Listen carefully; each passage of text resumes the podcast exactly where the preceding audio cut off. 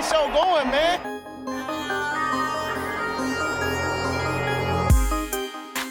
Angelo, what an interception! Steps into it, pass is caught! Diggs! Sideline! Touchdown! Unbelievable! Ihr hört Cover 3, der Podcast für Fantasy Football. Moin und herzlich willkommen zu einer neuen Folge Cover 3, der Fantasy Football Podcast. Mein Name ist Timo. An meiner Seite Rico. Moin. Und Brady. Ja, der kann guten Lust reden. Ja, Runde. alles klar, okay. Doch, ich wollte gerade noch nebenbei unserem Stream aufmachen, deswegen hat es kurz einen Moment gedauert. Ähm, hi, schönen guten Abend euch beiden und an die Zuschauer, Zuhörer.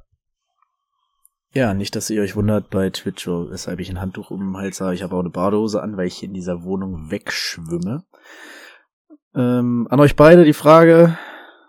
Rico, Dynasty, Rookie Draft gut überlebt am Wochenende.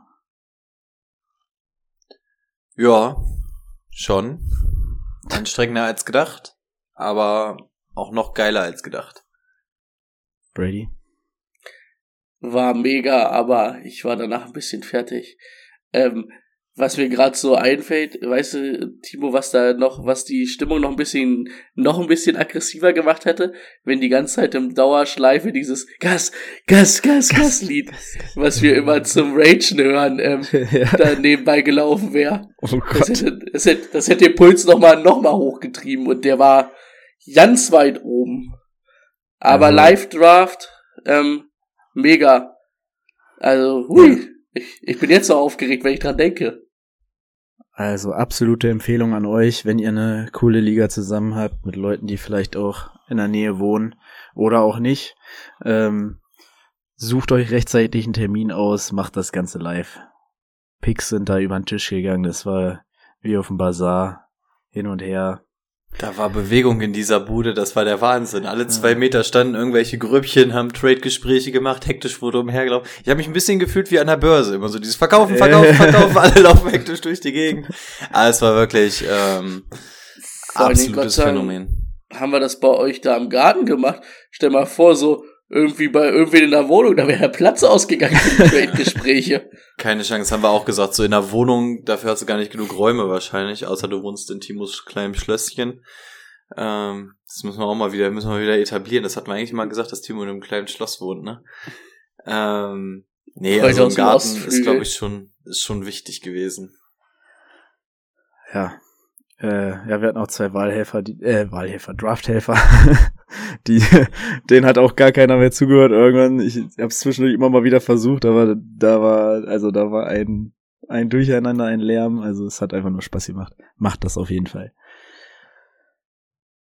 Gut, ich glaube, das war's an Vorgeplänke. Nach der Folge bleibt dran bei Twitch. Da gibt's noch die Auslösung der Hörerliga äh, Grey. Grey, ne? War die Farbe. Yep. Und jetzt würde ich weitergeben an Brady zu den News. Breaking News. Nur für euch habe ich übrigens eine, eine News mit unserem absoluten Lieblingsquarterback Kenny Pickett rausgesucht. Ähm, der hat nämlich als letzter First Rounder seinen Vertrag jetzt unterschrieben. Also damit alle First Rounder unter ähm, Vertrag. Ähm, dann äh, eine traurige Nachricht. Jane Ferguson, der war Defense End bei den Ravens, ist gestorben, auch relativ jung mit 26. Ich habe gar nicht gefunden, warum und woran der gestorben ist. Auf jeden Fall ein bisschen oder viel zu jung. Ähm, und dann, wir haben es eigentlich ja schon von allen Dächern gehört. Ähm, Gronk hat jetzt zum zweiten Mal seine Karriere beendet. Mal gucken, ob er sich vielleicht im Sommer nochmal Gedanken macht und wiederkommt. Aber Stand jetzt hat Gronk gesagt, ähm, zum zweiten Mal, es ist genug, es reicht mir, ich mache jetzt wieder Party. Ja, und sonst habe ich gar nichts mehr. Wenn Rico nicht noch ein paar coole Sachen hat. Nö, es war relativ ruhig. Also zu Gronk, ähm, das sollte es rein theoretisch gewesen sein, aber wir alle wissen, dass wenn Tom Brady in der Mitte der Saison sich nochmal meldet, ähm, hat Laser eigentlich seinen eigenen Emote im Chat? Sehe ich das gerade richtig? Das ist ja der Wahnsinn. Ähm, wenn Tom Brady zum Telefon greift und nochmal ähm, bei Gronk anrufen würde in Woche 8, 9, wissen wir auch alle, dass Gronk wahrscheinlich wieder da sein würde. Hat sich ja schon mal einmal ein Jahr Auszeit gegönnt, von daher, ja, in der Dynasty vielleicht noch mal ein Jahr rumschleppen, wenn er, wenn er den Platz habt. Ansonsten wirkliche News habe ich auch nicht. Ähm, Neues zu Deshaun Watson, nix Handfestes. Man hat jetzt gehört, dass ähm, zivil irgendwie 20 von 24 Fällen fallen gelassen wurden, beziehungsweise bereinigt wurden. Sprich, da wurde quasi einfach ein Vergleich geschlossen. Ähm, da ist einfach der Rubel gerollt, höchstwahrscheinlich. Aber das wird die NFL vermutlich nicht von einer Sperre abhalten. Man hört immer wieder überall, dass es sich mindestens um ein Jahr handeln wird. Also ich kann mir nicht vorstellen, dass wir ihn dieses Jahr sehen werden und alles darüber hinaus steht dann quasi so ein bisschen in Frage. Mal schauen. Und letzte News, ähm, du darfst ruhig draufdrücken, Timo, wenn du möchtest. Achso, es sah nur so aus, als wenn du dich nicht traust. Ähm, letzte News, dass sich da eventuell ein Trade anbahnt, was sein Backup angeht. Äh, Baker Mayfield und die Seahawks nähern sich wohl immer weiter einem Trade an. Erst dieses, man wäre nur bereit dafür, ähm, drauf zu gehen, wenn, wenn die Browns ihn auch cutten. Jetzt in einem Trade gibt es dann wohl einen Mini-Gegenwert und die Browns übernehmen Großteil des Salaries. Das ist so das, was man gerade liest. Würde zumindest bedeuten, dass es dann eher die Seahawks werden statt den Panthers, die auch noch im Gespräch waren. Aber auch da noch nichts Handfestes. Vielleicht können wir da nächste Woche mehr berichten. Aber ihr seht schon, wir befinden uns einfach immer noch in der Offseason. Es sind noch keine Minicamps. Äh, Camps. Es ist halt wirklich die ruhigste Phase der Saison im Moment. Aber gar kein Stress, die Panthers bezahlen halt nächstes Jahr nur 25 Millionen für, für ähm, Sam Donald. Das geht. Schnapper. Jo, dann weiter zum Thema der Woche. Let's get to work. Das Thema der Woche. Wir sind mit der NFC durch. Also geht es weiter mit der AFC. Und ihr dachtet euch auch, die News, boah, ist überhaupt nichts los. Dann lasst die Jungs einfach mal mit einem richtigen Banger starten. Ihr habt euch für die AFC West entschieden. Wir starten wie immer unten mit den Broncos. Und hier, wie üblich, mit dem Draft ähm, in Runde 3 Greg Dulcich Tight End gezogen UCL, von UCLA. Ähm, und in Runde 5 noch einen Right Receiver, Montreal Washington. Aber das war ja nicht das Thema dieser Offseason. Das Thema dieser Offseason hatten wir auch schon im Rahmen der NFC. Ähm, die Broncos haben sich Russell Wilson gesichert, plus ein Viertrunden-Pick in diesem Jahr. Haben Drew Lock, Noah Fant, Shelby Harris und ganz, ganz viele Picks nächstes Jahr First und Second auch noch abgegeben. Genau. Ähm, Noah Fant hätte man bestimmt gerne versucht zu halten in diesem Team. Ähm, war nicht möglich innerhalb dieses Trades. Trotzdem ähm, hat das die Broncos in den Rankings, vor allem die Right Receiver, um einiges nach oben geschoben. Und ähm, Brady fällt mir da ein, ist ein großer Fan von. Deswegen würde ich sagen, kannst du mal mit deinen Right Receivern anfangen geil, ne? Wie lang habe ich letztes Jahr gesagt, wie geil wären Kirtland Sun, wie geil wären Jerry Judy, wenn Teddy B weiter als zwei Meter werfen könnte. Jetzt haben wir endlich wen, der weiter als zwei Meter werfen kann. Ähm, also ich bin wirklich hyped. Ähm, ich denke, wir müssen nur mal gucken, was mit Jerry Judy ist. Da gab es ja auch so ein bisschen Off-Field-Issues in der, in der Off-Season. Da hat man jetzt auch noch nichts gehört, aber jetzt, wir hatten es gar nicht in den News, ist ja aber auch noch nicht offiziell, aber es kam ja jetzt auch so ein bisschen wie Phoenix aus der Asche, dass zum Beispiel ein Evan Kamara sechs Spiele ins Haus stehen für seine Auseinandersetzung beim Pro Bowl. Also ähm, habt da auf jeden Fall mal im Auge, dass Jerry Judy vielleicht ähm, auch ein paar Spiele verpassen könnte. Ähm, ich glaube, ich müsste jetzt lügen, ich habe es mir nämlich nicht mehr aufgeschrieben, aber betrunken irgendwo randaliert oder so? Der Kann hätte irgendjemanden sein? auf die Schnauze gehauen auf der Straße. Oder so. Also da wahrscheinlich auch irgendwie ähm, noch was im Ding stehen. Also das würde natürlich für Curlin Sutton noch mal ein bisschen Boost bedeuten. Ähm, an sich, ich finde es schwer zu sagen, ähm, wer da der bessere von beiden ist. Wie seht ihr das? Bei Judy und Curlin Sutton ist halt ganz schwer. Ich glaube, Curlin Sutton wird halt wahrscheinlich ein bisschen mehr Yards machen und vielleicht auch ein paar mehr Touchdowns. Aber Judy wird halt auch wieder dieser Chain Mover sein, der da echt viele Receptions hat, ne? Das ist, glaube ich, dass sich das am Ende der Saison nicht viel nehmen wird. Und wenn dann zum Beispiel in Judy natürlich nochmal drei, vier Spiele gesperrt werden würde, ähm, geht das natürlich sehr schnell dann, dass Kirtland Sutton ihm doch dann den Rang auch aus Fantasy-Sicht ein bisschen abläuft. Aber ansonsten würde ich die beiden sehr nah beieinander sehen, wo ich sage, mit Russell Wilson, wenn beide fit sind, ähm, denke ich, dass das zwei gute Wide Receiver 2 in deinem Team sein können. Also die kannst du da auf jeden Fall spielen. Und kriegst wahrscheinlich beide auch relativ spät. Also ich denke mal nicht, dass wir bei Kirtland Sutton und Jerry Judy in den ersten vier Runden darüber reden werden. Oder wenn dann vierte Runde ganz am Ende. Ja, also für mich ist Russell Wilson jetzt einfach so der Boost, den diese Wide Receiver gebraucht haben, keine Frage. Ähm, ich habe Sutton noch mal ein bisschen höher als Judy. Normalerweise vom Talent hätte ich Judy eigentlich drüber, aber der hat mich letzte Saison ein bisschen enttäuscht. Off-Field-Issues hat Brady gerade schon gesagt. Ähm, ist irgendwie so ein bisschen hinter seinen Erwartungen schon seit dem Draft zurückgeblieben, finde ich. Also da war äh, CD Lamp und Jerry Judy waren ja fast auf einem Level, als sie in die Liga gekommen sind. Da hat sich natürlich ein ganz klarer Gewinner herauskristallisiert. Was man immer so liest, dass Jerry Judy und Russell Wilson wohl so im Training Camp gerade Best Buddies sind, gucken, wie sich das ähm, auf das Feld übertragen lässt. Dann auch die Verbindung mit DK Metcalf neben dem Feld hat man dann auch auf dem Feld irgendwie gespürt. Also es könnte gut sein, dass sie dann auch noch die Rollen tauschen. Ich habe ihn jetzt aber erstmal, ähm, habe ich Sutton vorne. Sutton verpasst bei mir knapp die Top 15, Jerry Judy knapp die Top 20 und Tim Patrick ist auch noch in der äh, Top 50 drin, was eigentlich alles heißt. Also wenn du drei Wide Receiver hast, die in der Top 50 drin sind, zeigt das einfach, was für ein Potenzial da jetzt gerade offensiv, was da für Firepower ist. Und Ui, da hat er sogar Kirtland Sutton höher als ich. Dann muss ich wohl nochmal ins Ranking. den Das geht so nicht. ja. Den habe ich, naja, ich will, ich will nicht sagen wo, denn dafür müsstet ihr natürlich den Draft Spick euch Ja. einfach einmal anschauen.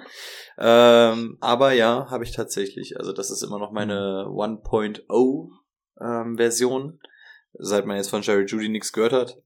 Vielleicht gehe ich da aber noch mal dran. Aber wie gesagt, ich bin seit letzter, letzter Saison von Jerry Judy so ein leicht gebranntes Kind und ähm, von daher habe ich tatsächlich Curtin Sutton ein bisschen höher.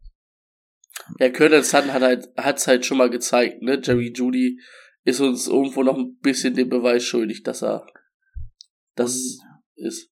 Nö, und ich finde Sutton einfach explosiver irgendwie. Also Jerry Judy, Jerry Judy ist dann eher so dieser Chain Mover, den du auch mal so ein bisschen aus dem Slot oder so. Also Jerry Judy ist nicht für mich dieser typische Outside Receiver, den du dann immer lang schickst. Also der macht dann auch eher mal so Contested Dinger, auch mal über die Mitte des Feldes, während während Sutton dann schon eher äh, dieser Big Player ist mit dem Breakaway Speed. Zumindest das, was wir Ja. jetzt in letzter Zeit gesehen haben. Ja, dann versuche ich einfach nochmal für Jerry Judy hier meine Lanze ins Feuer zu legen. Also ich finde auch Kirtland Sutton klar gestiegen mit Russell, Res äh, Russell Wilson jetzt ähm, in den Rankings. Russell Westbrook und ist der richtig gestiegen. mit Russell dem, der, Westbrook der, wird kann, der kann nicht so gut werfen, der kann nicht so gut werfen. ähm, Der hat sich mit Skip Bayless jetzt so richtig angelegt, ne? Bei Twitter. oh ja, das oh mitbekommen? ja, ja, ja. Alter Schwede, Westbrook? aber es sind beide richtig krass aufeinander losgegangen, ey. Ähm, ja, also mein Take, weswegen Jerry Judy ähm, eine ziemlich gute Saison haben wird. Kirtland Sutton ist der klare Outside-Receiver. Auf der anderen Seite haben wir Tim Patrick. Und ich finde immer, Jerry Judy ist derjenige von diesen Receivern, der noch am meisten Separation schaffen kann. Kirtland Sutton macht diese spektakulären Catches, aber warum muss er die machen? Weil die Separation, finde ich, nicht so da ist wie ein Judy, der das Route Running einfach für mich besser drauf hat. Und ich bin da ein bisschen gespannt, wie Russell Wilson das einsetzen wird. Also ich kann mir schon vorstellen, dass es ab einer Half PPR eng wird und ab einer PPR Jerry Judy sogar vorne sein wird. Ähm, und ich glaube nicht, dass Albert O jetzt die große Antwort da ist und einen Greg Dulcich dieses Jahr sowieso noch nicht ähm, über die Mitte des Feldes. Hm, deswegen ähm, habe ich auch einiges an Hoffnung in Jerry Judy. Was sagt ihr? Was fertig? Was sagt ihr Tim Patrick, KJ Hamler? Wer ist da, ist dann Tim Patrick für euch interessanter als KJ Hamler? Wahrscheinlich, ne? Ähm, was, was, was denkt ihr von Tim Patrick? Wird das groß relevant oder ist das so ein Wochending? Also ich, ich schätze mal eher so auf Wochending. Also ich glaube, die beiden, also Sutton und Judy werden die verlässlichen sein und Tim Patrick wird immer mal wieder, vielleicht dann auch durch die Sperre von Judy, irgendwie performen. Aber halt nichts, worauf du setzen kannst, wirklich. Ja. Ich glaube, für die Broncos an sich ist es ein wicht sehr wichtiger Mann. Ähm, hat jetzt die letzten zwei Jahre gezeigt, dass er, dass er verlässlich ist, dass sie sich auf ihn verlassen können. Wenn er gebraucht wird, ist er da. Ähm, hab da nicht wirklich was an Drops irgendwie in Erinnerung, dass der mal was versaut hat. Der ist einfach der solide, der, wenn er gebraucht wird, ist er da. Aber fürs Fantasy-Team Woche für Woche reicht das einfach nicht. Also wenn da einer verletzt ist, dann würde ich den schon spielen. Also dann hätte ich auch Vertrauen rein, aber so wäre mir das zu risky. Ja, bei mir auch. Bei mir ist es so, einer wäre, der in einem anderen Team kann das auch so der Hunter Renthrow sein, der auf einmal Wide Receiver Nummer eins ist und voll überrascht, aber in dem Team hat er einfach zu große Konkurrenz für mich vor ihm. Und ich glaube, dass sie sich das alle wochenweise ne gegenseitig wegnehmen für die Position drei. Dann hast du mal vielleicht KJ Hamler, Tim Patrick, vielleicht auch mal Albert O. Und auch ein Fulham war äh, letzte Saison immer mal zu sehen zwischendurch, ne, da war er glaube ich noch bei den Eagles oder so. Ähm, aber auch den Namen haben wir schon ein paar Mal gehört. Also da sind schon viele Anspielstationen und ich glaube, ähm, da wird sich keiner das auf Weekly-Basis schnappen, sondern das wird sich wochenweise verschieben und davon möchte ich dann ehrlich gesagt auch keinen in meinem Team haben. Wenn, wäre es für mich noch Tim Patrick. Ja. Top. Dann, dann nochmal die Running Backs. Eigentlich wie letztes Jahr Melvin Gordon wurde nochmal zurückgeholt. Äh, Javonte Williams die Nummer eins, aber Melvin Gordon einer der sehr viel besseren Handcuffs in dieser Liga, ähm, den man auch ruhig mal bei Not spielen lassen kann. Ja, der wird halt von Woche zu Woche irgendwo was wegschnappen und er wird auch mal ein, zwei gute Wochen haben, ne? Und ähm, vor allen Dingen ist er wahrscheinlich dann die Receiving-Option, weil Javonte Williams jetzt nicht unbedingt der Receiving Back ist. Aber dass Javonte Williams ein super Läufer ist, hat er uns letztes Jahr gezeigt. Ich hoffe, er kriegt noch ein paar mehr Touches, weil dann macht es noch ein bisschen mehr Spaß. Ähm, was ihn halt dann nur zu einem Running Back 2 macht, ist halt Melvin Gordon, ne? Ansonsten könnte man vielleicht sogar über eine Low-End Nummer 1 nachdenken, aber Melvin Gordon nimmt dann da doch noch zu viel weg. Und ich glaube, zwei Jahre haben sie ja sogar mit ihm verlängert. Also heißt es, da ist auch Vertrauen da. Ein Jahr? Okay. Ja. Aber also, es wird ja trotzdem dieses Jahr dann so sein. Ja, also, also ich finde es auch komplett Schmutz, dass Melvin Gordon dann nochmal zurückgekommen ist, weil ich glaube, Melvin Gordon hätte in einem anderen Team sogar nochmal dieser Leadback sein können. Ähm, er hat letzte Saison in diesem Team als Leadback begonnen, da wusste man aber schon, Javonte wird über die Saison hinaus da immer mehr übernehmen und das hat er auch. Ähm, sie haben trotzdem sehr, sehr gut koexistiert. Also es war jetzt nicht so, dass irgendwann äh, Melvin Gordon gar nicht mehr gefeatured war. Also die waren ja schon nebeneinander, so ein bisschen Tony Puller, äh, Sieg Elliott mäßig. Ähm, wir haben gesehen, dass Javonte Williams dann natürlich die Zukunft ist. Und ähm, ich glaube, diese Saison gehen sie mit verteilten Rollen rein. Dieses Mal ist Javonte Williams die Eins und Melvin Gordon ist. Ich würde ihn nicht als Handcuff bezeichnen. Ich glaube, der ist schon, das ist schon so der One-Two-Punch aber Javonte ist einfach der, der da gefeatured wird in allererster Linie und Melvin Gordon ähm, also Handcuff ist für mich wirklich derjenige wie so ein Madison oder sowas, bei dem du wirklich wartest, dass der erste kaputt geht und dann geht er ab. Ähm, Melvin Gordon kannst du auf Weekly-Basis auch rausrollen, wenn es richtig, richtig scheiße läuft. Ähm, aber Spaß wird das auf keinen Fall machen. Das ist die Javonte Williams Show und ich glaube, für mich noch eines der ganz großen Schnäppchen ähm, mit Javonte Williams, weil Melvin Gordon noch davor ist, aber er, glaube ich, trotzdem relativ entspannt diese Low-End Running Back 1 äh, Punkte auflegen kann diese Saison. Von daher finde ich es eigentlich sogar noch ein ziemliches Schnäppchen für den Preis, wo man ihn bekommt. Gerade wenn man auch mal bedenkt, dass Noah Fan weg ist, also auch in der Red Zone vielleicht nicht ganz uninteressant. Ja, noch ein Take zu Albert O oder ist das einfach so, ja. Also da wird man nicht, nicht Unmenschliches erwarten können, aber. Der, der ist schon talentiert, das hat man ja immer mal gesehen, wenn er dann reingeworfen wurde oder auch letztes Jahr. Aber er ist halt trotzdem kein Noah Fan, ne? Und auch Noah Fan hatte letztes Jahr mh, mm, durch auch durch Teddy B natürlich Spiele, die richtig gut waren, Spiele, die kacke waren. Ähm, aber ich denke, ja, wie wir vorhin schon gesagt haben, ähm, das Team läuft über Sutton und Judy und ähm, über Javante Williams. Das sind die Hauptleute, das sind die Leute, die dir Punkte holen. Der Rest ist eher so ein bisschen dabei. Und ich glaube auch nicht, dass Albert O ein Titan sein wird, der dich, den du jeden Spieltag spielen lassen kannst.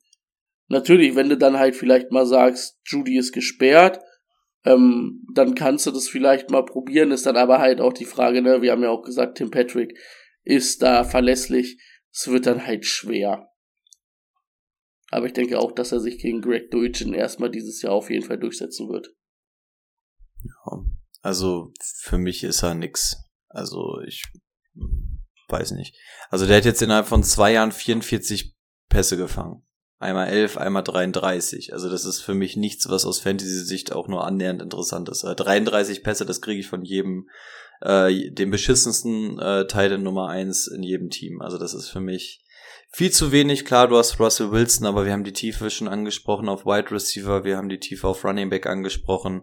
Also ich glaube nicht, dass da für Albert Overs übrig bleibt. Jetzt haben sie sich sogar noch ähm, Dulcic da geholt, ähm, der natürlich in Year One keinen Impact haben wird, aber ähm, für mich sind 33 Receptions nicht der Rede wert. Jawohl, dann ähm, noch was zu Russell Wilson. Also würdet ihn, ihr ihn so in dieser mittleren Range der Quarterbacks sehen oder glaubt ihr, der kann sogar in der Top 5 da irgendwie reinstechen mit dem Potenzial in der Mannschaft? Also für mich war Russell Wilson sowieso immer schon ein Top 10 Quarterback aus Fantasy-Sicht. Das bleibt er natürlich jetzt auch damit. Aber ich sehe jetzt den Impact gar nicht so richtig krass hoch. Also ich finde, bei Russell Wilson ändert sich gar nicht so viel. Für alle drumherum ändert sich viel mehr als für ihn. Also äh, Fantasy-mäßig Top 5 geht. Bestes Beispiel ist äh, Justin Herbert, der auch nur über seinen Arm eigentlich kommt, nicht durch sein Running Game. Ähm, und das wär, wird Russell Wilson jetzt auch nicht auf einmal machen bei den Broncos. Braucht er halt auch gar nicht. Dafür hat er die Anspielstation. Also ich glaube schon, dass der nochmal bessere Zahlen auflegen wird. Aber ich glaube für die Top 5, ähm, ja, sein Ceiling ist halt einfach begrenzt, dadurch, dass das Rushing fehlt. Von daher für mich Option bis hinten an die Top 5 irgendwo ranzukommen. Aber für mich ändert sich gar nicht so krass viel für Russell Wilson. Er hat ja auch bei den Seahawks keine schlechten Anspielstationen, das muss man ja auch sagen, ne? Das Einzige, ja. was jetzt halt vielleicht ein bisschen besser für ihn ist, ist halt, dass das Team vielleicht kein First-Run-Team mehr ist, ne, das sehr viel auf den Lauf setzt, sondern mehr auf den Pass setzen wird. Und im Mile High fliegen die Bälle natürlich noch ein Stück weiter. Okay, dann lasst uns mal zum nächsten Team kommen. Wir machen weiter mit den Chargers. Die Chargers sich weiter in der O-Line verstärkt in Runde 1. Unglaublich, was man innerhalb von zwei Jahren aus so echt hinter den Raiders? Kannst du auch äh, ähm, ja, 9-8 sind die Chargers gegangen. Heidewitzka. So, ich komme zurück zur O-Line. Ähm, was man innerhalb von zwei Jahren aus so einer O-Line machen kann, ist schon erstaunlich. Also, die finde ich jetzt schon richtig gut.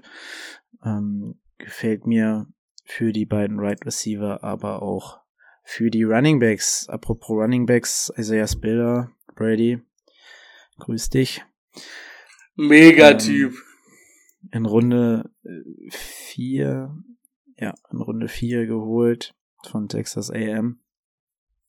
Ist so der gleiche Typ wie Austin Eckler, deswegen auch hier in dem Fall tatsächlich eher Handcuff-mäßig.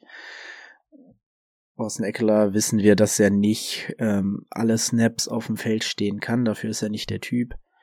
Deswegen vielleicht mal einen Isaiah Spiller reinwerfen. Jo Joshua Kelly läuft da ja auch noch rum, aber irrelevant. Hm, viel wichtiger ist, wenn ich mir so die Right Receiver angucke, die Tiefe ist nicht wirklich da. Und das bedeutet für uns mit Mike Williams und Keenan Allen haben wir zwei, die sich die Targets quasi unter sich ausmachen. Klar, Everett läuft da auch noch rum. Aber ähm, gerade diese beiden Right Receiver müssten ja eigentlich den Großteil der Targets sehen. Ich weiß, Brady ist ein Keenan Allen Guy, so diese sichere Nummer. Ähm, ich bin dieses Jahr ziemlich hoch auf Mike Williams. Rico, wie sieht's bei dir aus? Ähm, ja, beide. Also wir haben bei Mike Williams auf einmal so diesen krassen Breakout letztes Jahr gesehen, was halt doch einfach dran liegt, dass Justin Herbert 5000 Yards wirft und irgendwo müssen sie hin. Ähm, ja, also Keenan Allen, Mike Williams sind bei mir auch sehr, sehr hoch in meinem Board. Ich glaube auch, dass das jetzt nachhaltig ist bei Mike Williams, solange da nicht diese ganz krassen Anspielstationen kommen. Äh, ich glaube, Everett ist eine, ist eine sehr underrated ähm, ein underrated Signing gewesen in der Offseason. Also ich glaube auch, das wird Herbert gerne nutzen. Everett kann laufen, ähm, kann fangen. Also ich glaube, Everett kann einer der echt guten Tight Ends sein, auch einer dieser Überraschungs-Tight Ends. Ähm, Gerade gegen Ende der Saison hat das bei den Seahawks dann auch irgendwann mal so ein bisschen zeigen dürfen. Ähm, also ja, für mich ist Everett auf jeden Fall die Nummer drei.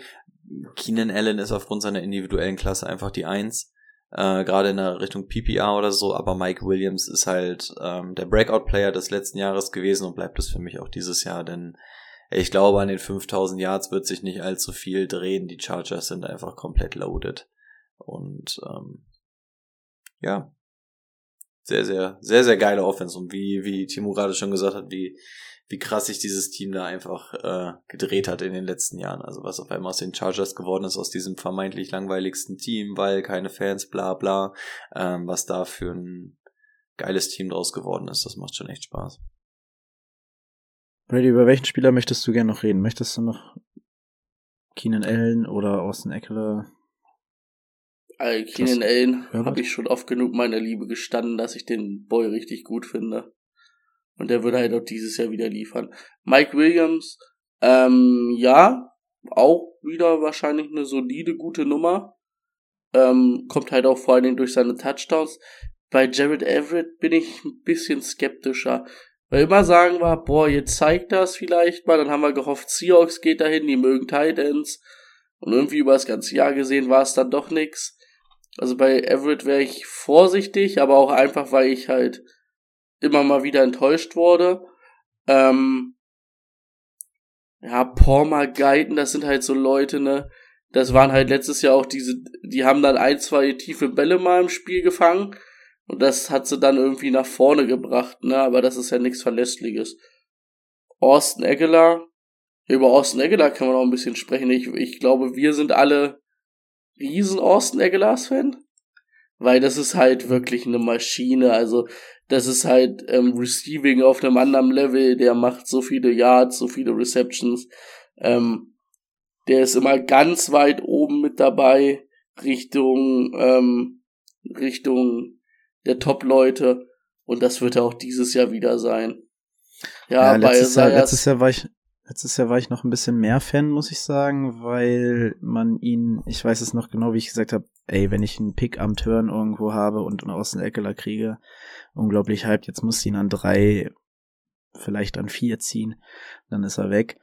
Ähm, ja, deswegen bin ich da ein bisschen, bisschen, bisschen low jetzt auf den Pick an sich. Also er wird abliefern, aber es ist jetzt nicht so dieser Welt. Der Mann hat sich halt aber Jahr. trotzdem auch verdient, ne? Ja. Wenn ich mir nochmal die Stats einfach angucke, die sind halt absurd. Und ich würde sogar behaupten, mit 70 Receptions letztes Jahr, da ist sogar noch ein bisschen was nach oben drin. Ja, bei Isaiah Spiller kennen wir alle meine Meinung zu. War am Wochenende große Enttäuschung, als ich den dann ziehen musste. Das hat am meisten wo- Spaß gemacht. Ich habe mich mit Da haben alle gesehen, das hat mir überhaupt keinen Spaß gemacht. Brady war dran, ich hatte die Liste und wusste, Brady muss picken. Trade kam irgendwie nicht zustande. Ich zeig drauf. Du weißt ganz genau, wen du jetzt picken musst, oder? Und zeig nur auf den Namen und sehe nur bei Brady richtig dieses und kam auch nur so ein Grummeln, weil er ganz genau wusste, er muss ihn jetzt nehmen und er hatte gar keinen Bock drauf. Ich war danach auch sehr unzufrieden Wie damit. traurig dieser Pick abgegeben wurde. Aber hey, der wird jetzt richtig abgehen. Ja, äh, vor allen Dingen, was mein Problem An welcher auch Stelle hast jetzt du ihn gezogen? 2-4. Was mein Problem jetzt mit ihm auch so ein bisschen ist, ich hätte gern, ihr habt es auch gesagt, äh, ich fand das Receiving nicht gut, aber wenn, dann ist es halt ähm, das eher so, wo er halt gesehen wird, ne? Also dieser Austin Eckler-Vergleich passt halt irgendwo, nur dass er halt nicht so explosiv ist. Ich hätte es jetzt gern, dass er ein guter Läufer wäre, um da dann halt vielleicht in diese Rolle reinzuschlüpfen, um Austin Eckler manchmal ein bisschen zu entlasten, weil Austin Eckler ist halt dieser Spieler, ne? Der macht halt seine 150 bis 200 Carries und der Rest bleibt halt so ein bisschen über, ne? Wenn da vielleicht ein Isaiah Spiller 150 Carries kriegen würde und ein richtig geiler Läufer wäre, würde ich sagen, boah, das ist ganz cool. Aber so einfach nur dieser 1 zu 1 Ersatz, dafür ist halt Austin Eckler auch einfach zu gut. Leider Gottes. Finde ich. Also Eckler ist halt ein absoluter Banger, um bei dem Wort zu bleiben. Ähm, ja, ich verstehe, warum, warum Timo auch sagt, dass dieser ganz große Hype um ihn irgendwie so ein bisschen weg ist, was nicht an seinen Zahlen liegt, sondern einfach, dass du ihn jetzt dafür auch bezahlen musst für das, was du bekommst. Und das ist absolut fair an der Stelle. Ähm, aber ist natürlich nicht das, was Bock macht, ne? Weil wir wollen eigentlich relativ wenig für so einen Spieler bezahlen. Aber wenn du mal guckst, wenn der fit ist, ähm, kommt er über die Saison ohne Probleme auf seine 1600 äh, Scrimmage Yards, was einfach absurd ist. Äh, Touchdown-mäßig hat er ja auch komplett abgerissen. Also der hat 20 Overall Touchdowns gemacht. Also dann brauchst du dir ja nur mal zusammenrechnen, äh, wie viele Fantasy-Punkte das sind. Also das ist schon absolut immens. Ich glaube, deswegen ist es auch nicht zu unterschätzen, dass Isaiah Spiller da ist, denn der muss einfach auch ein bisschen entlastet werden.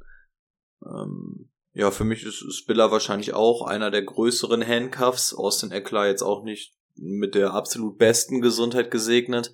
Ähm, und wie schon gesagt wurde, da werden ein paar Attempts einfach an Isaiah Spiller gehen müssen, damit du noch ähm, Freude an Eckler hast ähm, fürs nächste Jahr. Aber nichts, was ich mir jetzt in der Redraft unbedingt auf die Bank setzen müsste oder so, aber ähm, das kann, Ja. wenn das auch nur annähernd der nächste Eckler wird oder so, dann hat sich das 204 auf jeden Fall gelohnt. Ja, man muss aus Chargers Sicht natürlich sehen, ne, dass Austin auch schon 27 ist, ne, über Der will Running halt auch Backs, wer- bezahlt Running. Backs, Running Backs werden nicht ganz so alt. Also, das ist einfach ein Pick in die Zukunft. Ich find's ganz lustig, dass wir letztes Jahr gesagt haben, ah, so ein bisschen die Rushing-Touchdowns fehlen, die könnt ihr noch mal drauflegen. Und dann sagt er einfach, dann mach ich halt zwölf. Gar kein Problem. Was habt ihr für ein Problem mit mir? Mach ich Mhm. halt zwölf. Das war schon absurd. Also, also Austin Eckler war der fünftbeste Rushing Touchdown Guy aus Fantasy-Sicht. Der fünftbeste. Also ich finde, wenn ich an Austin Eckler denke, denke ich nicht dran, dass das der fünft, der Ja. Running Back mit dem fünftmeisten Rushing Yards ist. Also das ist schon, Stimmt. ist schon echt Immerhin underrated. letztes Jahr fast 1000 Yards, ne? 911 Hm. Yards Rushing, das ist schon echt gut gewesen. Und wo Timus auch gerade sagt, es ist halt wirklich das eklige Alter, ne? Es ist jetzt seine fünfte Saison gewesen. Wenn du dir die Attempts mal hochrechnest und auch die Receptions, ähm, der ist halt auch schon über tausendmal gegen eine Wand gelaufen quasi, ne? Die ihn gestoppt hat. Also musst du einfach damit rechnen. Also 27 ist halt auch einfach das Alter. 27, 28, maximal 29 ist halt so dieser typische Turnaround für Running Backs. Und da nähern wir uns jetzt natürlich wirklich langsam aber sicher dieser Marke. Okay, Justin Herbert braucht man nicht viel zu verlieren, hat sich nichts geändert für den Jungen, außer dass die O-Line noch besser geworden ist. Ähm, Darf ich euch noch eine ein- Frage stellen? Weil Ja. ich gerade einen lustigen Fun-Fact hier sehe. Ähm, der hat 811,8 Fantasy-Punkte in seiner Karriere aufgelegt. Austin Eckler meint er, er macht dieses Jahr die 1000 voll? Ja. Ja. Top. Ich auch. Also was sind das? 120 Fantasy-Punkte muss er dafür machen? Ja, gar kein Thema. Mm, Ja, ein bisschen 190. Ja, 190 sind knappe 10 pro Spiel. Ja, die schafft er. Das sollte er hinkriegen. Das soll Ähm, kriegen. ich bin richtig Justin Herbert hyped übrigens. Also ich habe den ganz schön weit oben. Könnt ihr Ja. bei Patreon mal reingucken, wie weit oben ich den hab. Zu Recht. Lass uns weitermachen mit den Raiders. Ähm, auch die Raiders hatten nicht so viele Picks, kommen wir gleich zu, aber in Runde 4 haben sie sich für Running Back Samir White entschieden. Eine Entscheidung, kommen wir auch gleich zu. Ähm, ansonsten, ja, Runde 7 nicht so relevant. Ähm, das Relevanteste auch hier per Trade passiert. Jetzt habe ich hier gerade den Trade nicht mehr vor. Jetzt so. Ähm, genau. Die Packers haben Devonta Adams abgegeben, der seinen Vertrag nicht verlängern wollte für einen First Rounder und einen Second Rounder in 2022. First Rounder war der 22. Pick. Ja, Derek Carr hat eine neue Waffe bekommen. Ähm, neben Hunter Renfro und Devin Waller. Das sieht schon ganz gut aus. Aber lasst uns mit dem Draft anfangen. Samir White. Josh Jacobs ähm, spielt sein fünftes, fünftes Jahr, glaube ich, ne? Seine fifth year Ohne Option. Ohne Option nicht gezogen. Nicht Option nicht gezogen. Ich dachte, sie wollten nicht verlängern, aber ja, genau, okay, Option nicht gezogen. Ähm, ist jetzt so in so einem Prove It Year, kriegt er einen Vertrag oder kriegt er keinen. Ähm, dahinter noch Kenyon Drake, aber gerade für aus Dynasty-Sicht ähm, hat man hier einen Shot auf einen Running Back, der nächstes Jahr Potenzial hat, da ordentlich Snaps zu sehen. Kann auch nach hinten losgehen. Für eine Redraft ist es nichts. Da ist das weiterhin klar Josh Jacobs Territorium. Ähm, dem wahrscheinlich auch zugute kommt, dass jetzt ein Devonta Adams da ist und die Defense ein bisschen auseinanderzieht. Ja, Samir White. Ein Take zu dem Mann? Oder Josh Jacobs? Aus, also aus Redraft-Sicht gibt es für mich kein für Samir White, einfach weil er für Redraft irrelevant ist. Du hast Josh Ja. Jacobs, du hast äh, Drake und ähm, also es ist ja nicht mal ein Handcuff dadurch für mich. Also Dynasty gehe ich mit. Ähm, Gerade wenn es jetzt eventuell das letzte Jahr von Josh Jacobs bei den Raiders war. Weiß ja nicht, vielleicht holen sie ihn dann ja nochmal für einen Prove-It-Deal nochmal zurück für ein Jahr oder sowas. Ähm, ja, aus Dynasty-Sicht, wenn überhaupt. Ansonsten Redraft ist das nix. Und ansonsten möchte ich nur noch mal sagen, dass man ähm, Josh Jacobs, glaube ich, auch ein ziemliches Schnäppchen bekommt und immer so ein bisschen vergisst, was der letztes Jahr geleistet hatte. Also der hat auch seine neun Touchdowns gemacht, knappe 900 Yards. Also der ist jetzt auch ähm, nicht kacke. Er ist weit davon entfernt, kacke zu sein. Also Drake tut ihm dann natürlich jetzt nicht unbedingt gut, gerade weil das auch so dieser typische Bulldog ist, der auch mal in einer Red Zone durchgehen kann. Aber Josh Jacobs, nur weil die 50th Option nicht gezogen ist, macht ihn das nicht äh, minder gut oder so. Also habt ihn trotzdem bitte auf dem Schirm. Ähm, und Owner freuen sich einfach, dass er, dass er dann doch gut fällt im Draft. Ja, Ist leider ein bisschen, bisschen doof, ne? Ähm, Kenyon Drake letztes Jahr zwölf Spiele, 60 Attempts gehabt. Hätten sie die 60 Attempts lieber Josh Jacobs gegeben, hätten wir da alle mehr von gehabt. Aber ich finde Josh Jacobs als Läufer immer noch richtig gut. Ähm, auch als Receiver hat er letztes Jahr ein bisschen mehr gesehen und das gemacht. Ähm, Kenyon Drake ist für mich da überhaupt nicht interessant. Samir White, ja, Redraft ganz schwierig. Ähm, Fantasy, ähm, Dynasty, ja. Ähm, aber wie Rico gerade schon gesagt hat, man sollte nicht vergessen, dass man bei Josh Jacobs eine ganz, ganz solide Nummer kriegt, der auch richtig viele Touchdowns läuft, ähm, für einen ganz niedrigen Preis und er wird halt definitiv immer noch der Starter sein. Und ich denke, da führt auch kein Weg dran vorbei. Jawohl. Ähm, Derek Carr wird für uns alle wahrscheinlich nie dieser absolute Star-Quarterback sein. Ich finde aber jetzt mit diesen drei Waffen ähm, ist er für mich schon weit gestiegen. Ich glaube, das wird eine ganz, ganz, ganz gute Offense. Ähm, Hunter Renfro hat sogar gezeigt, dass er das alleine könnte. Jetzt ist er da die Nummer zwei bis drei mit Darren Waller. Bei euch, Derek Carr im Ranking, hat es ihn bewegt, dieser Trade? Ja, definitiv, ne? Hat sie nach oben bewegt. Ähm, schnuppert auf jeden Fall in der Top 10, hat da auf jeden Fall das Potenzial mit dem Receiving Core. Ähm, ist ein solider Quarterback, der jetzt aber ein gutes Waffenarsenal hat und das spiegelt sich dann halt auch in dem Ranking wieder. Also Derek Carr ist dann jetzt auch einer, der so wie ein Kirk, Kirk Kirksen, den ich spät einsammle und sage, da bin ich erstmal ganz zufrieden, den kann ich das ganze Jahr spielen lassen. Ja, also für mich ist es eigentlich ein Disrespect, aber es ist ein Weekly Streamer. Also wenn du an der Top 10 Schnupp hast, dann bist du ein Weekly Streamer, weil nur die ersten zwölf Quarterbacks spielen. Wenn du in der Superflex spielst, ist Derek Carr wahrscheinlich die beste Option von allen. Ähm, ja, hm, er ist eigentlich ein guter Quarterback. Er krieg, hat jetzt noch eine, den wahrscheinlich besten Wide Receiver der Liga momentan dazu bekommen. Ähm, natürlich steigt sein Wert krass, aber er läuft halt nicht und dadurch kann er halt nicht in diese absolute Fantasy-Riege vorstoßen, in die zum Beispiel dann irgendwie Russell Wilson, Joe Burrow, Patrick Mahomes oder irgendwie sowas sind. Und deswegen teilt er sich die Plätze dann halt irgendwie bei mir ähm, mit Stafford, Aaron Rodgers und so ein Kram, was immer noch eine extrem geile äh, Konkurrenz, Mitbewerber da sind, aber ja, sorry, funktioniert, funktioniert leider nicht. Aber ich sehe ihn auf, auf jeden Fall nochmal mindestens ein Tier über äh, Kirk Cousins. Also das, das schon, aber es, Echt? es bleibt halt leider, ja, ja, also über, also Kirk Boah, Cousins die, die habe ich im gleichen. Kirk Cousins führt für mich das Tier da drunter an, aber ähm, da sehe ich K dann doch auf jeden Fall nochmal einen drüber. Also, aber es, es tut mir leid, es, es bleibt, es bleibt leider ein Weekly Streamer.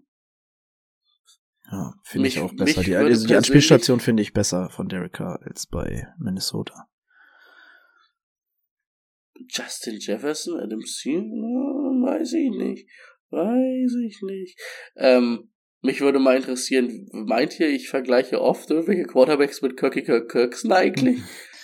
Ich glaube, da kommt Ja, jede Woche irgendwie mindestens ein Vergleich. Ja, weil einer immer in diesem könnte, aber Weil Kirky muss Kirk auch, muss auch absolut nicht sein. Der, der Kirky Kirk Kirksen ist einfach der, der Standard-Quarterback für ist solide.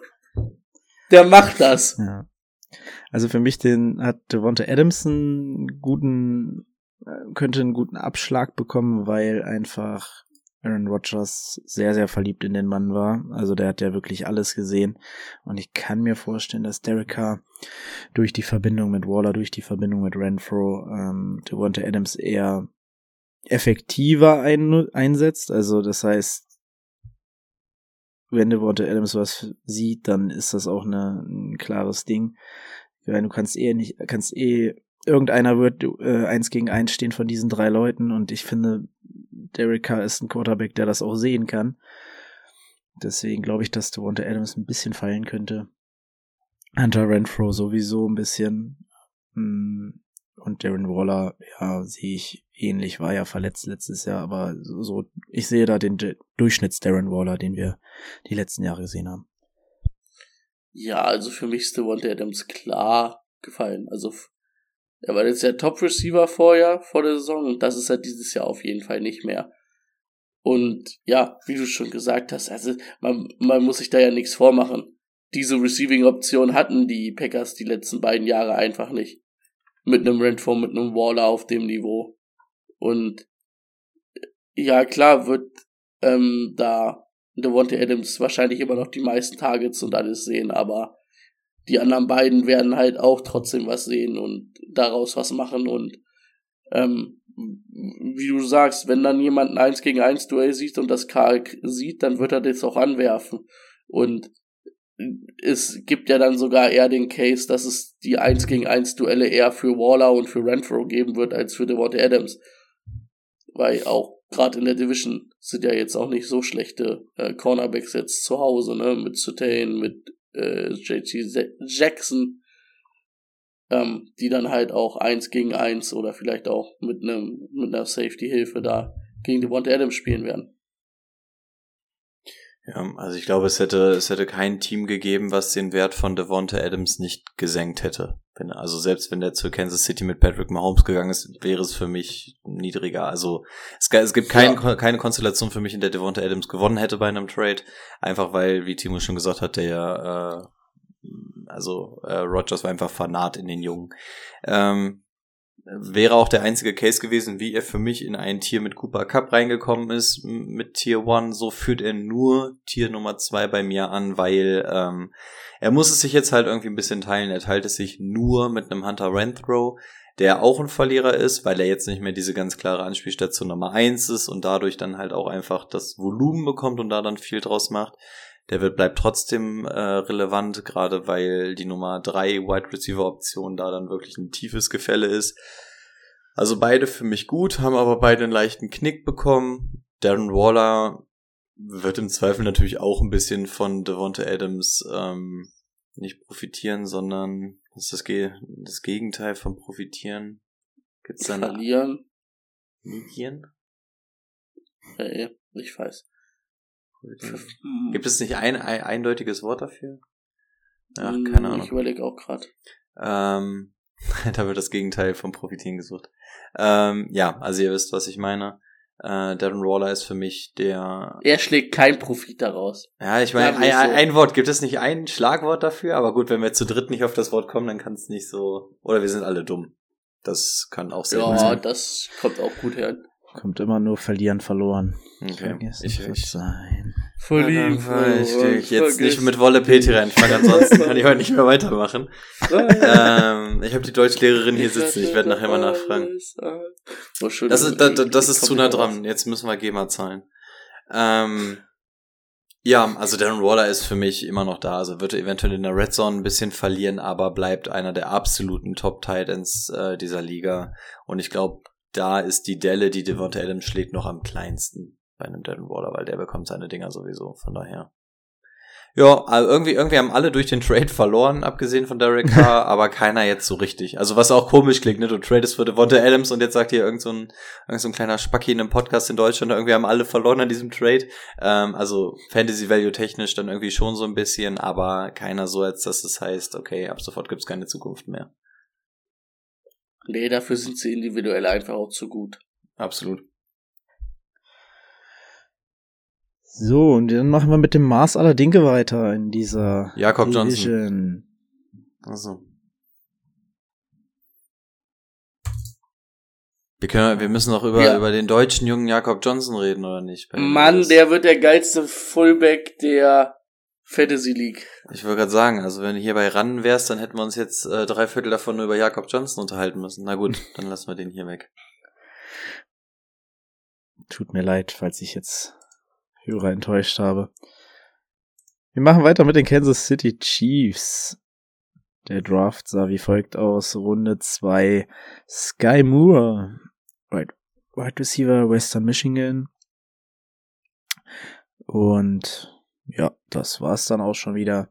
Auch hier das Wichtigste innerhalb eines Trades passiert. Die Chiefs haben relativ spontan, relativ überraschend für uns Tyreek Hill getradet zu den Dolphins für einen 22er First, Second und Fourth Round Pick und einen 23er Viert- und Sechstrunden Pick. Also die haben noch einiges mehr bekommen als die Packers. Ähm, ja, bei den Chiefs hat sich noch sehr viel mehr. Es tut mir leid, ich bin noch ein bisschen angeschlagen. Ähm, sehr viel mehr geändert. Ähm, auch ähm, Bri Bri Brian Bryce, Bryce Pringle und Demarcus Robinson sind weg. Demarcus Robinson zu den Raiders. Ähm, dafür ja Sky Moore im Draft geholt. Marcus Wallace Scandling haben sie sich geschnappt von den Packers und ähm, Juju Smith Schuster hat auch einen Einjahresvertrag bekommen. Das heißt, ganz, ganz viele Targets, die weggefallen sind für ganz, ganz viele neue Spieler. Und jetzt müssen wir das Ganze irgendwie einordnen. Wo möchtet ihr anfangen? Mit welchem Spieler? Welcher Wide Receiver interessiert euch hier am meisten? Mich ja so richtig gar keiner. Boah, also halb schon irgendwie alle. ist, ist so ganz schwierig, ne? Ich glaube, MVS ist einfach so eine Absicherung, weil es halt so eine Speedwaffe ist, falls es mit Nicole Hartman nicht klappen sollte.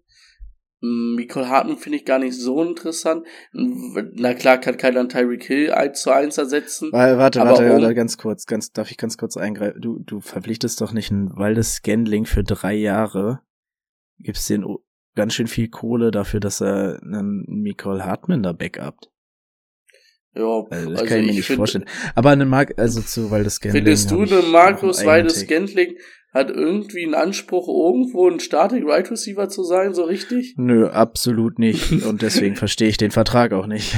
Ja, also dann sind wir uns ja schon mindestens einig. Also ich also spreche jetzt einfach mal so, wie ich es sehe. Ja. Ähm, weil ich finde, Michael Hartman ist die letzten Jahre immer besser geworden, aber Michael Hartman ist halt auch so dieser eins, ein ähnlicher Spielertyp halt wie Tyreek Hill. Und ähm, es hat natürlich dann auch viel gebracht, beide auf dem Feld zu haben. Ich bin mal gespannt, ob Michael Hartman jetzt dieses Jahr dann vielleicht so einen kleinen Breakout haben kann. Weil natürlich wird irgendwo die Rolle noch da sein, die man mit Tyreek Hill hatte, aber die wird er natürlich auch nicht zu 100% ausführen.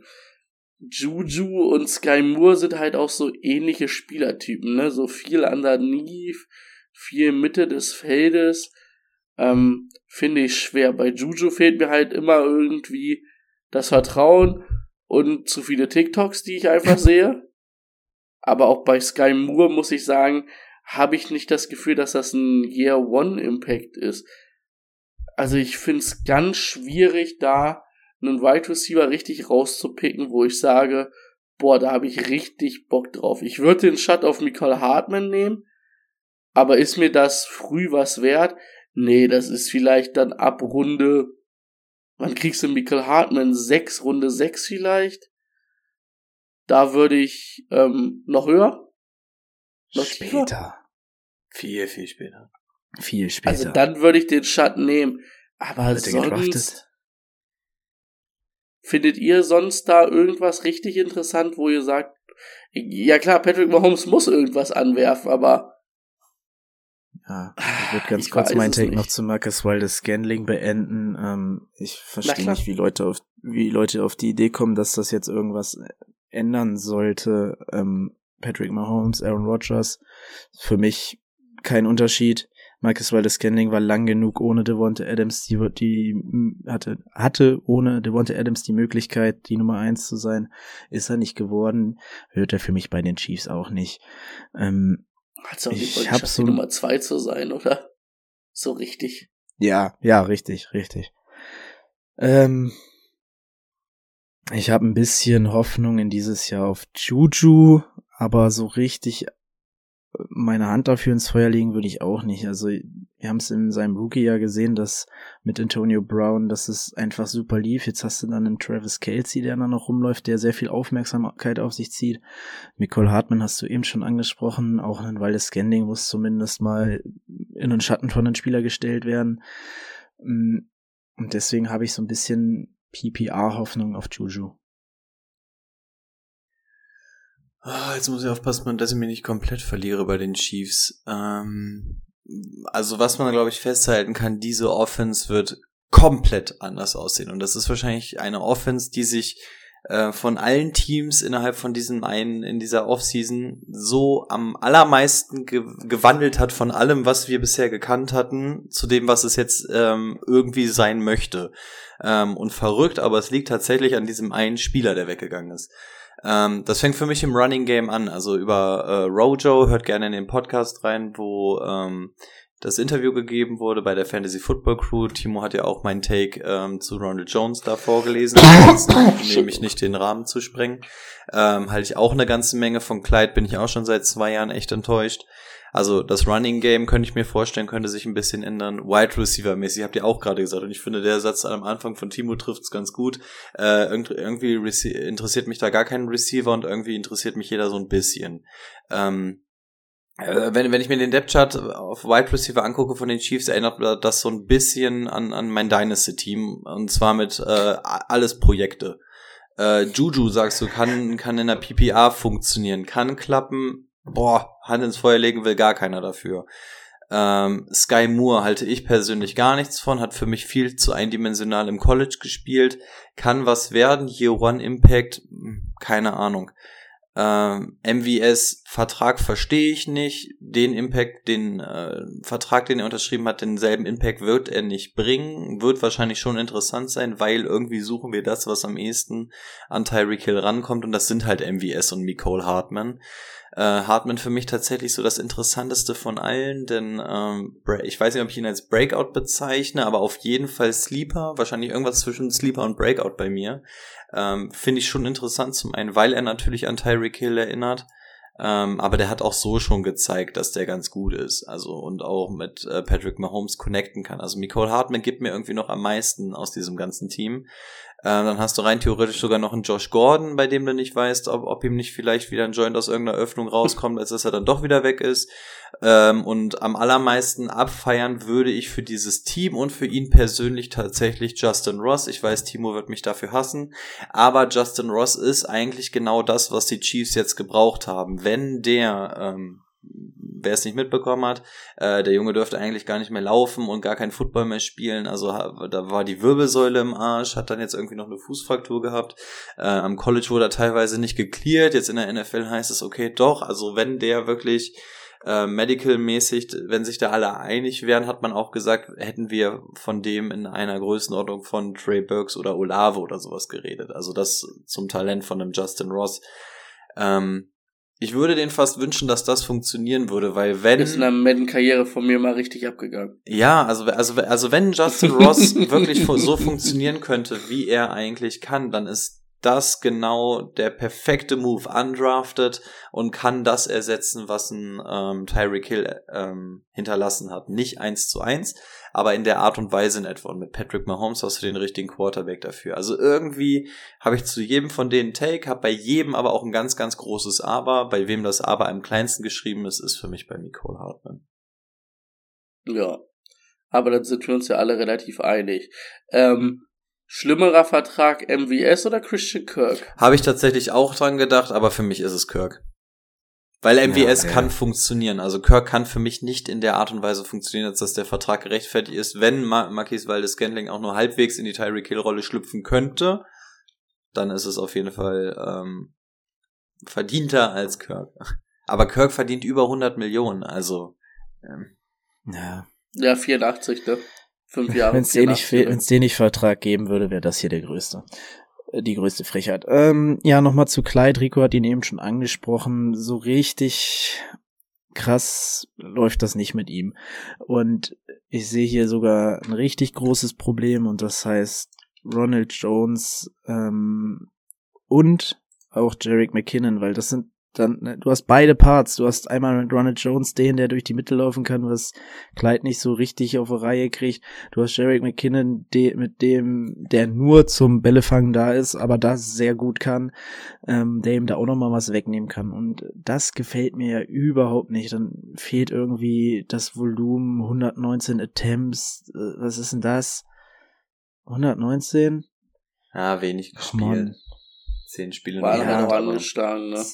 Zehn Spiele, ja, die erste Saison 13 Spiele, auch nur 180 Attempts. Also das ist jetzt nicht das, was ich sehen möchte. Und dann, ähm, ja, also ich finde die Konkurrenz auf Running Back besser als die letzten Jahre und das ist, das macht's für ihn nicht besser was ich ja immer gerne erzähle, wenn wir Jerry McKinnon in den Division-Folgen haben. Ich habe mal für den in der zweiten Runde, habe ich den mal ge gedraftet, als er bei den 49ers war.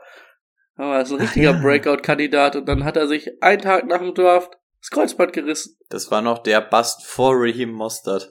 der Verletzungsbust noch vor Raheem Mostert. Oh, das wäre mit keiner Stelle hinabgegangen. Hm, ja, Clyde, weiß ich nicht. Ich bin jetzt auch nicht ein riesen Ronald Jones Fan, aber er macht dann halt seine Sache so solide, dass es halt reicht. Und mh, mm, wir hatten es damals, glaube ich, bei Clyde, dass er ein riesen, ähm, riesen Receiver war im College, aber wir alle gesagt haben, boah, dem Mann fehlt halt einfach mal Explosivität.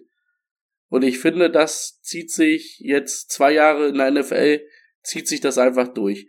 Es fehlt ihm halt diese Explosivität, um richtig gut zu sein. Ja, das ist alles solide und schön und gut. Und dann wird er halt vielleicht aber auch nicht richtig von den Chiefs eingesetzt als Receiver. Ähm, ja, weiß ich nicht.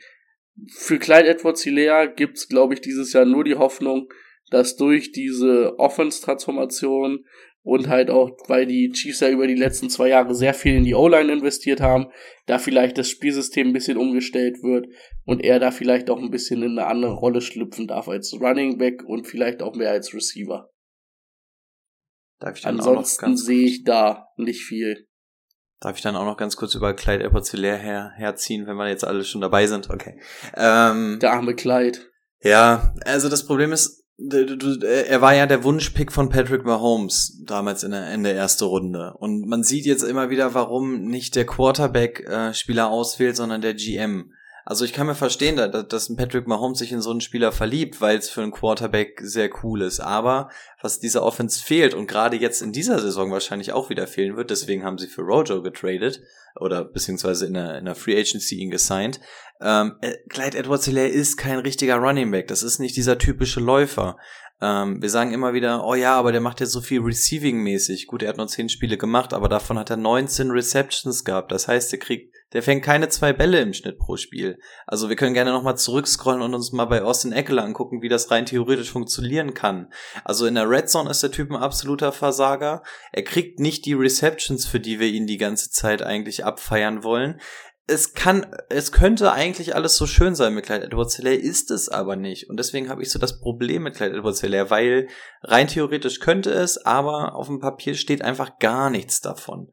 Ähm, 119 Attempts ist jetzt gar nicht so ultra wenig für 10 Spiele.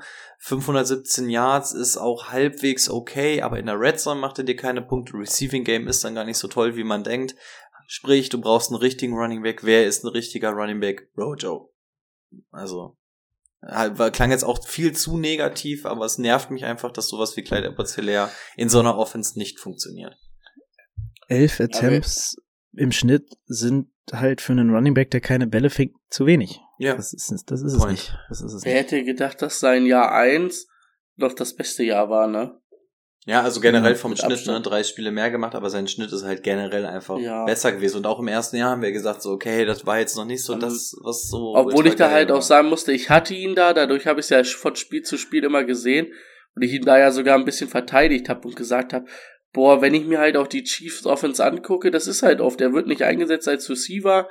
Dann, wenn sie in einem äh, an der Red Zone stehen, dann wird lieber drehen sich alle dreimal um sich selber und Travis Casey wirft auf Patrick Mahomes. Das machen sie Patrick ja wirklich. Das, macht, das stimmt sogar. Macht ja drei Schaffelpässe. Ich habe das ja immer wieder gesagt, dass das einfach, wenn da zu viele Offense-Spieler und zu viele Offense-Mind mit Biememy und mit Reed da sind, dann kommt da was Verrücktes raus, statt das Ding einfach mal reinzulaufen lass mal den Gegner verarschen, lass mal 27 Reverse im Backspielfeld spielen und am Ende wirft Travis Casey auf Patrick Mahomes, anstatt ähm, einfach mal Clyde Edwards leer für ein Jahr durch die Mitte laufen zu lassen zum Touchdown.